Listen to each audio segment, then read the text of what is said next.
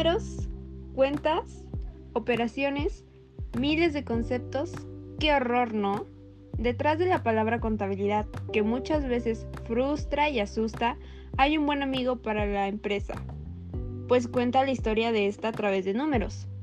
Atrévete a verla con ojos diferentes y de una manera fácil con nuestro podcast para no morir en el intento de entender contabilidad, en donde analizamos diversos temas básicos de la materia. Hola, bienvenido. Gracias por estar aquí en nuestro primer podcast llamado Proceso Contable. Este episodio va dirigido hacia toda comunidad interesada en querer saber más sobre en qué consiste un proceso contable. Veremos los pasos a seguir para llevar a cabo dicho registro del cual se derivan los estados financieros. Como primer paso, necesitamos conocer la teoría de la partida doble y su aplicación, definir el concepto de cuenta, las partes que la forman y como clave, saber cómo se modifican sus valores de acuerdo con las reglas de cargo y abono. Por último, veremos la función que tiene el catálogo de cuentas y su instructivo en el registro de operaciones y lo que se debe tomar en cuenta para elaborarlos. Para esto cuento con dos grandes compañeras especializadas en el tema. Conversamos con Mariana Tlapale Tlapale, Michelle Ivonne Pineda Hernández y su servidora Norma Rodríguez Santos, estudiantes de la licenciatura en Turismo de la Universidad Autónoma de Tlaxcala, una institución de educación superior mexicana de carácter autónomo, siendo la máxima casa de estudios de dicho estado.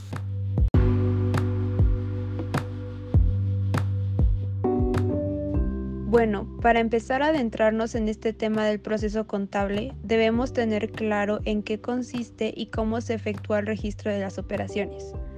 Cabe mencionar que los administradores, entre algunas de sus funciones, está el de llevar a cabo un sinnúmero de transacciones, tales como compras, ventas, cobros, pagos, etc. Es por esto que el proceso contable se inicia con el registro de estas operaciones. Así es. Ah, se entiende por registro la acción de anotar las operaciones de una empresa en los libros y auxiliares correspondientes. Para ello se requiere que se informe al Departamento de Contabilidad de las transacciones realizadas. Esto se hace mediante la entrega de documento original o de una copia que compruebe la operación realizada. Generalmente estos comprobantes suelen ser facturas, recibos, ah, cheques, fichas de depósito bancarias, pagarés, etc. ¿Podrías hablarnos más sobre estos comprobantes? Por supuesto que sí. Ah, las facturas son el comprobante de una operación de compra o venta de mercancías. Los recibos son los comprobantes del pago de servicio ya sea de luz o de teléfono, o bien los recibos de nómina si se trata del pago de salarios, por mencionar algunos. Y con todo esto de uso de tecnologías en la actualidad, la sana distancia por el COVID, entre otras cosas, es bastante común recibir comprobantes por medios electrónicos. Pero independientemente del tipo de comprobante que se tenga, estos se guardan en los archivos de la empresa para que cuando se requiera hacer una revisión o verificar algún dato puedan ser consultados. Bien dicen que papelito habla y al tener el archivo podemos respaldar ante cualquier situación. ¿Y cómo se relaciona el asiento contable con esto? Para allá voy. Después de recibir el comprobante respectivo, la persona encargada de contabilizar analiza la transacción y determina las cuentas que deben ser afectadas para realizar el registro en los libros contables. Bien, al registro de cada operación se le denomina asiento contable. Y aquí abro un pequeño paréntesis para hacer mención de que los libros utilizados para el registro contable son dos, el libro diario y el libro mayor. Pero bueno, eso en episodios siguientes se profundizará más acerca de estos temas. En palabras sencillas, se denomina asiento contable al registro de cada una de las operaciones realizadas por la entidad. Los pasos que deben seguirse para registrar los asientos contables son, primero se realiza la transacción, después hay que informar al departamento de contabilidad por medio de un documento. Posterior a esto se registra la operación en el libro diario. Después se pasa el asiento contable al libro mayor. Y por último se realiza el registro en auxiliares de mayor.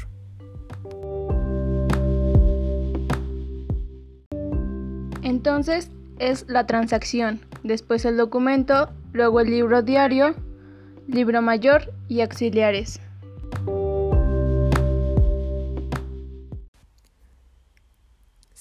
Estás en lo correcto. Es muy importante registrar adecuadamente cada transacción, ya que cualquier error u omisión en el registro de las operaciones afecta a los estados financieros, que son el producto final de la contabilidad. Todo está claro, pero en la actualidad, teniendo tanta tecnología y softwares que llevan a la contabilidad de las empresas, incluso de las pequeñas, haciendo más fácil todo ese proceso, no habría necesidad de aprender cómo se hace de forma manual.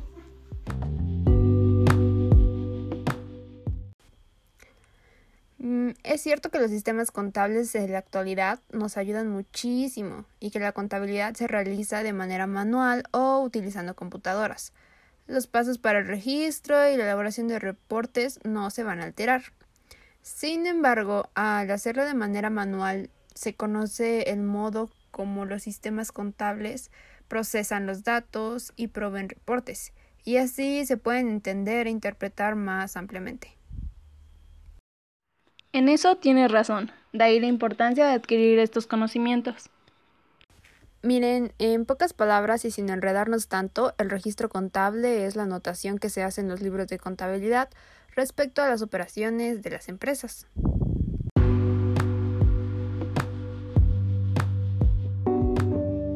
Para nuestro siguiente tema será el turno de nuestra compañera Mariana, la cual nos hablará un poco acerca de lo que trata una partida doble.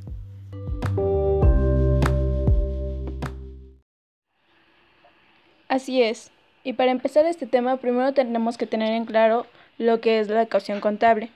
Para esto recordaremos que el activo es el resultado de la suma del pasivo más el capital contable. ¿Y por qué es importante recordarlo? Primero que nada, esta ecuación es fundamental para las bases de la contabilidad y en este caso para la partida doble. Pues al decir partida doble nos referimos a un sistema de registro en donde por lo menos a dos cuentas son afectadas.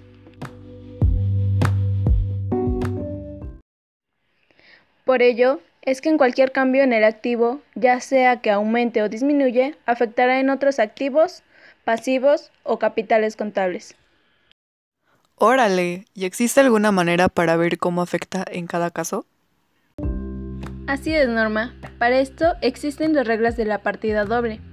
Son nueve, y con estas veremos cómo afecta a los activos, a los pasivos y al capital, según sea el caso. Para esto tenemos que a todo aumento de activo 1. Disminuye otro activo. Segunda regla. Aumenta de un pasivo. Tercera regla. Aumento de un capital contable. Y ahora bien, a toda disminución de un pasivo corresponde la cuarta regla, Aumento de otro pasivo. 5. Disminución de un, de un activo. 6. Aumento de capital contable. Y por último, a toda disminución de una partida de capital contable corresponde regla número 7. Un aumento de otra partida de capital contable. 8. Una disminución de activo. 9. El aumento de un pasivo. Entonces, por ejemplo, al recibir el pago de un cliente significa que tenemos más efectivo y menos cuentas por cobrar. ¿Se estaría aplicando la primera regla? Así es, Ivonne. Un buen ejemplo para la aplicación de la primera regla. Y eso sería lo más relevante acerca de la partida doble.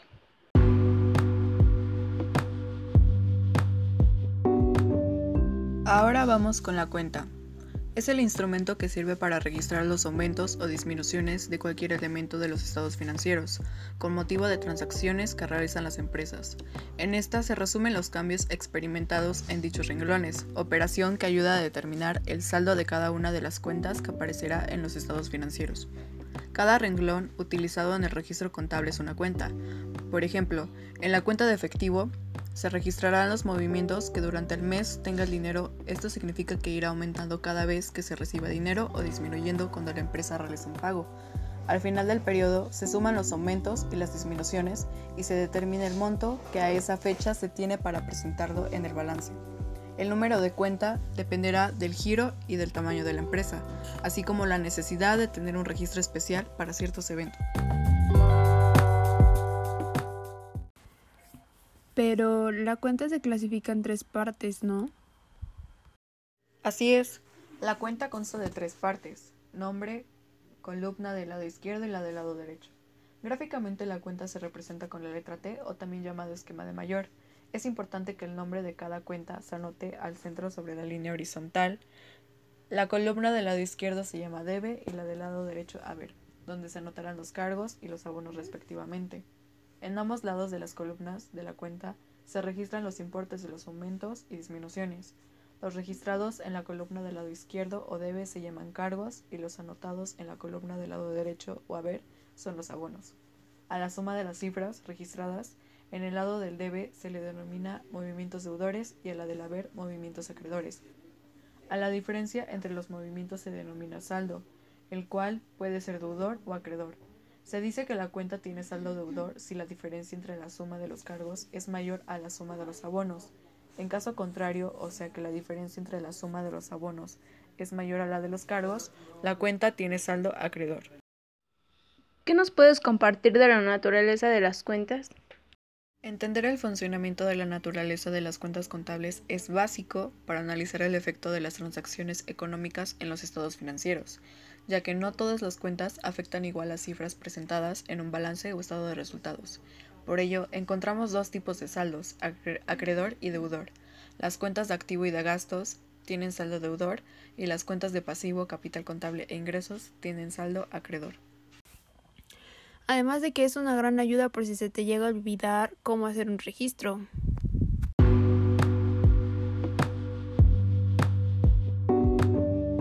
Ahora damos paso al siguiente tema, reglas del cargo y el abono.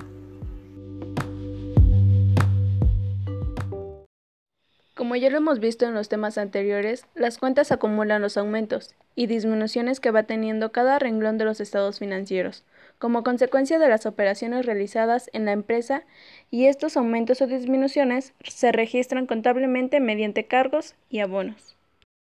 Para esto, en las cuentas, los cargos se anotan del lado izquierdo y los abonos del lado derecho.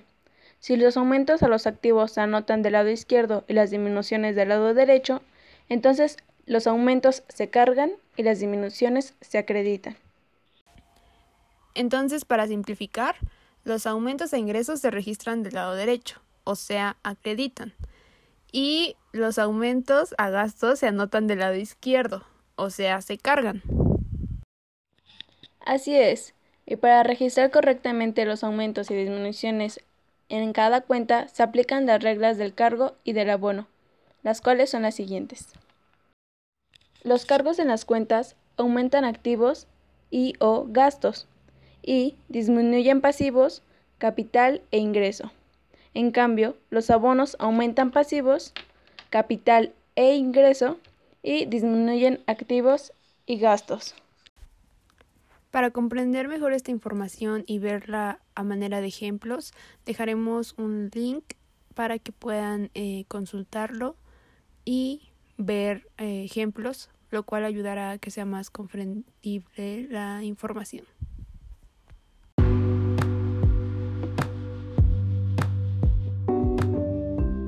Ya vistos los temas anteriores, concluimos con el último tema, que es el catálogo de cuentas y su instructivo. Relación ordenada que contiene el código y el nombre de las cuentas que deberán ser utilizadas para el registro contable de las operaciones de una empresa. Darle nombre a una cuenta va a depender según las necesidades y el propósito que la misma empresa le dé. Para esto existe el catálogo de cuentas, el cual se define como bueno, una vez que entendimos lo que menciona Mariana, procedemos con la estructura y clasificación. Es muy importante aclarar que cada empresa elabora su propio catálogo de cuentas, ya que dependiendo de las características de las operaciones que realiza y de acuerdo a sus necesidades, será el nombre que dará a sus cuentas. Por ejemplo, hablando de turismo, eh, no sé, una empresa es un hotel. Los nombres de las cuentas que pudieran reflejar correctamente sus ingresos serían ingresos por servicios de habitación, ingresos de cafetería y restaurante e ingresos por lavandería. Todo depende del giro de la empresa.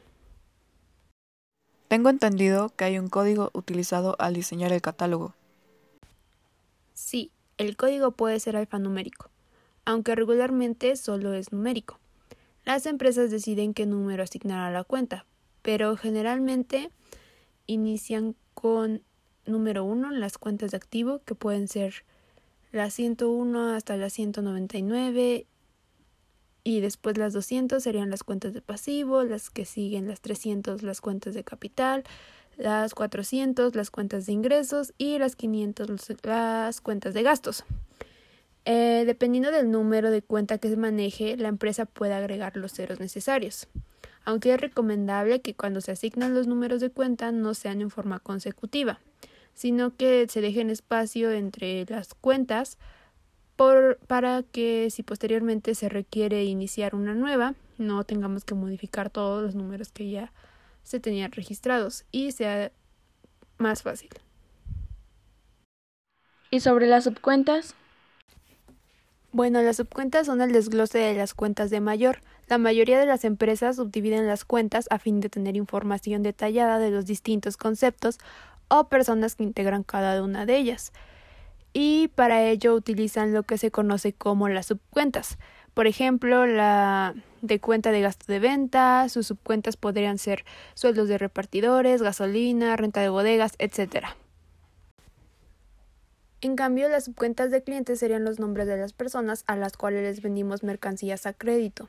Las subcuentas no alteran el registro contable, solo son complementarias, y siempre la suma total de las subcuentas deberán ser igual que el saldo de la cuenta de mayor respectiva. Por último, tocaremos un tema muy importante, el instructivo del catálogo de cuentas. Sabemos que en la contabilidad, contar con un catálogo de cuentas no asegura que el registro contable se realice correctamente ya que no solamente se necesita conocer el nombre de las cuentas, sino que además es necesario saber los motivos por los cuales se debe cargar o abonar cada una, por lo que todo sistema de contabilidad requiere tener un instructivo o guía de contabilización, el cual se define como el documento que contiene, además del código y del nombre de las cuentas, la explicación de lo que debe registrarse como cargo o abono en cada una de ellas y lo que su saldo representa además de que es una gran ayuda por si se te llega a olvidar cómo hacer un registro. Pero por supuesto que sí. Cuando existe alguna duda de cómo registrar alguna operación, las personas encargadas del registro contable consultan el catálogo de cuentas o el instructivo, a fin de determinar las cuentas que deben utilizar. El contar con un instructivo del catálogo de cuentas, además de proporcionar una buena organización al departamento de contabilidad, facilita el entrenamiento del nuevo personal al servirle de guía en el conocimiento y manejo de las cuentas que la empresa utiliza. La manera de redactar el instructivo, así como su presentación, depende de cada empresa, pero es muy importante que la redacción sea sencilla y de fácil comprensión.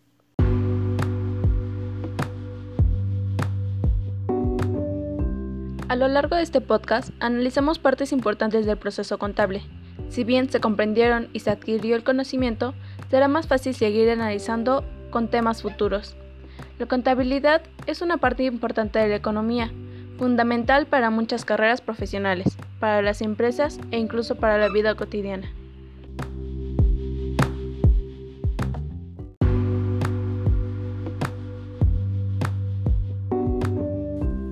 Esto fue Para no morir en el intento de aprender contabilidad, podcast de aprendizaje. Si quieres saber más, síganos en nuestras redes sociales.